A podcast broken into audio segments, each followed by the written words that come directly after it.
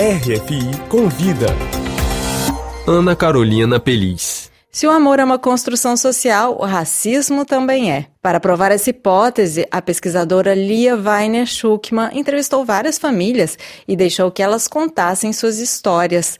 Dessa pesquisa resultou o livro Famílias Interraciais Tensões entre Cor e Amor, que é uma obra sobre relações familiares é, mas sobretudo sobre racismo estrutural. Lia Weiner Strickmann é psicóloga social e trabalha há anos, há eh, alguns anos, sobre famílias interraciais e está na França para uma série de encontros e debates em torno deste tema e do livro que na França é publicado pelas edições Ana Caona. Seja muito bem-vinda ao RFI Convida, Lia. Bom dia. É, antes de mais nada, você poderia explicar o que, que são os estudos de branquitude? Sim. Bom, é, os estudos de relações raciais, quase é, no Ocidente como um todo, foram marcados durante anos pós-escravidão com a ideia de quem, quem tem raça é o negro, ou no caso do Brasil, por exemplo, o negro e o indígena recolocando uma ideia de normalidade para o branco como a ideia de humano universal. Então, os estudos de branquitude são estudos críticos de branquitude, eles aparecem no final do século passado, no 20, nos Estados Unidos, com o intuito de entender como que essa categoria raça é colocada no branco, o que, que sai daí? Porque apenas pensar a raça como os negros ou indígenas recoloca é, uma ideia de exótico, de anormalidade nos negros indígenas e o padrão no branco. Então, os estudos críticos de branquitude foram sendo feitos tanto nos Estados Unidos, na Inglaterra, na Austrália, na África do Sul, no Brasil, e todos eles, assim, com as diversidades enormes entre os países, apontam que a branquitude é uma posição de poder que sujeitos brancos ocupam e ganham privilégios materiais e simbólicos ao ocuparem esse lugar. A diferença é quem vai entrar no lugar de branco em cada país. Ao entrar no lugar de branco, automaticamente recai sobre essas pessoas uma ideia de competência, inteligência, de uma ideia de normalidade humana. Então, esses estudos vão tentar entender como é que isso acontece. Por que estudar as relações familiares pode trazer respostas sobre o racismo estrutural? É, bom, depois que eu lancei meu primeiro livro, que chama Entre o Encardido Branco e Branquíssimo, Branquitude, Hierarquia e Poder, eu fiz uma série de conferências. Assim que eu acabava as conferências, né, as pessoas chegavam, muitas delas de família interraciais, chegavam para mim e falavam assim: então, eu fiquei muito emocionada lendo, vendo teu livro, vendo tua palestra. Eu sofri muito racismo dentro da minha própria família. E foi um, dois, três, quatro, muitos casos, né? Eu tinha uma hipótese que, na verdade, a família era um lugar de conforto, que era um lugar em que as pessoas poderiam ajudar essas famílias, né? A combater o racismo encontrado no mundo. Achava que o primeiro encontro radical com racismo era na escola. No entanto, essa pesquisa provou que é na família como que aquilo que é o racismo estrutural, se a gente for pensar que é uma ideologia que estrutura o imaginário das pessoas e as relações todas, se ela é estrutural, ela é estruturante também das tudo que está no macro está no micro. Nem tudo que está no micro está no macro, mas tudo que está no macro está no micro, as pessoas vão introjetando. Então, nessas famílias, aquilo que é do racismo estrutural do Brasil, junto com a ideologia do embranquecimento, quanto mais branco, mais civilizado, quanto mais branco, melhor, as pessoas desejam o que nasce com o olho claro, o, o cabelo loiro, o nariz fino, essas coisas atravessam as relações familiares e determinam as posições de família. Tem famílias que o pai falava, olha, minha filha que nasceu mais clarinha foi que eu apostei mais deu aula de inglês, ou seja, a própria distribuição de afetos no Brasil e distribuição de oportunidades, elas estão ligadas a como as pessoas se parecem, fenotipicamente. Essa é a ideia de raça que é marcada né, no Brasil radicalmente. É, e é interessante porque o livro mostra que o fato de ser casado e ter filhos negros não faz a pessoa ser menos racista. Isso. É, o Brasil é possível você casar com uma pessoa negra, amar uma pessoa negra e ainda assim é, ser racista. Faz sentido se a gente pensar que o racismo é uma hierarquia, né? Que vai valorizando algumas coisas como melhor, outras como piores. Então, não é porque as relações são de amor que elas não têm hierarquia. As mulheres que estão aqui me ouvindo vão entender rapidamente. Não faz sentido ouvir uma pessoa dizer: Eu não sou machista, eu sou casado com uma mulher. A pessoa ama uma mulher e acha que ela tem que trabalhar mais, que ela tem que cuidar mais dos filhos. Ou seja, tem uma hierarquia colocada. As relações afetivas não estão fora da hierarquia, né? Nem de gênero, nem de classe. Pode ser ver quando tem famílias que são de classes muito diversas também a família de classe pobre fica quase como uma dívida com a, com a parte da família rica, etc e tal. Então, as relações familiares, apesar do afeto, apesar de amor, elas reproduzem as hierarquias, né? Só que eu tinha uma hipótese nesse livro que talvez o amor e o afeto pudesse suspender o racismo, pudesse ser algum lugar menos é, violento. Infelizmente, minha hipótese caiu por terra.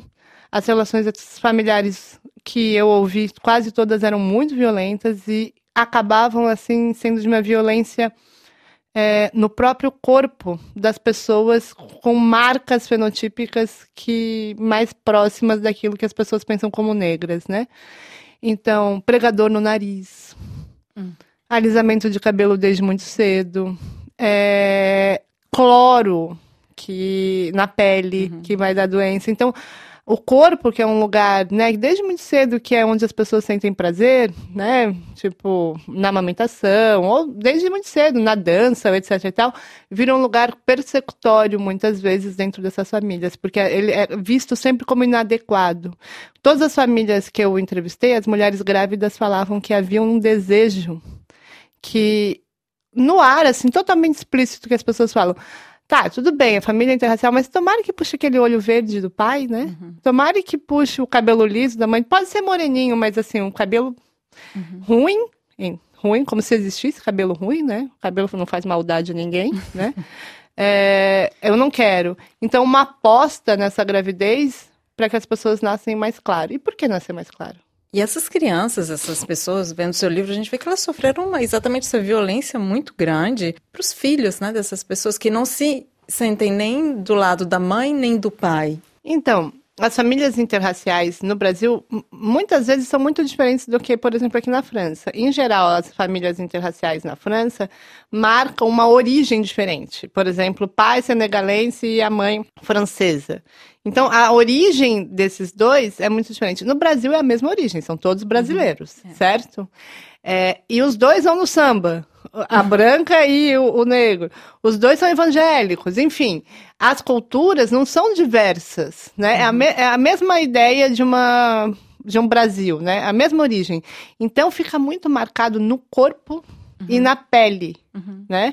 Exatamente na pele. Então quando a, a, a mãe do João fala assim, ah, ele nunca foi negro, ele sempre foi moreno. Ele começou a ser negro quando foi na universidade. E aí eu pergunto pro João, mas como que é ser negro para você, né? Numa família em que as outras pessoas se consideram brancas. Aí ele fala, não, não é nada, porque ninguém me considera negro. Então, um dos mecanismos das famílias interraciais que mais apareceu, que aparece em várias entrevistas, é a negação da possibilidade de que a pessoa negra possa ter negritude. Uhum.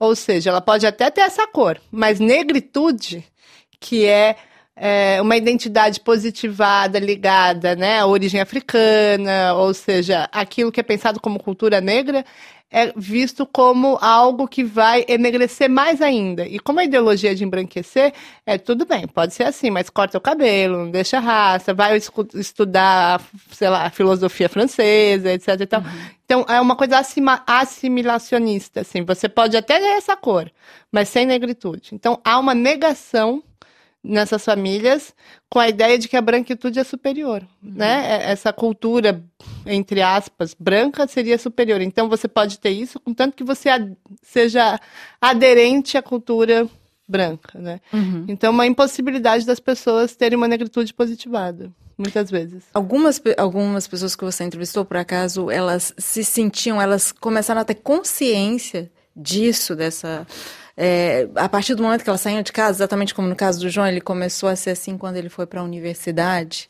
Sim, a juventude é um ponto muito crucial em que essas, desde, sei lá, adolescência e tal, que essas pessoas encontram um outro mundo, né? Por exemplo, a Mariana, mais pra frente, que é um caso de muita violência familiar, ela começa a ouvir rap, né? E ela diz que o Mano Brown, né, no, é, fez ela entender o que ela passava na família dela. A mãe dela era uma mãe muito violenta, que virava para a própria filha, a mãe era uma mãe branca, de olho azul, e virava para a filha e falava: Um dia eu vou te ajudar a ser bonita como eu, vou te alisar teu cabelo. Ela botava pregador no nariz da filha, muito violenta. E aí ela, é, a Mariana começa a entrar em contato com o rap, e aí ela fala: Nossa, existe um jeito de ser bonita e negra né? Uhum. Que para ela ser bonita era ser branca. Uhum. Essa era a visão da mãe dela. Então, tem uma importância muito grande o movimento social negro das universidades, que é o caso do João, quando eles entram, muitos dos jovens entram na universidade que está agora, depois das ações afirmativas, uhum. cheia de coletivos negros, né, com negritude positivada. Então, tem um movimento negro universitário muito forte no Brasil acontecendo hoje em dia. Então, a universidade tem sido, depois das ações afirmativas, um jeito, né? Agora, o Brasil é tão interessante que você vê muitas dessas pessoas, dessas famílias, falando: eu me descobri negro com 20 anos, com 30 anos. Isso não acontece nas famílias negras. A pessoa sempre sabe que é, que é negra, né? Uhum. Então, assim, a pessoa ter a pele escura, ser considerada negra, mas é. só ter a consciência da negritude, de fato, uhum. na universidade, ou quando ela sai de casa, assim. É.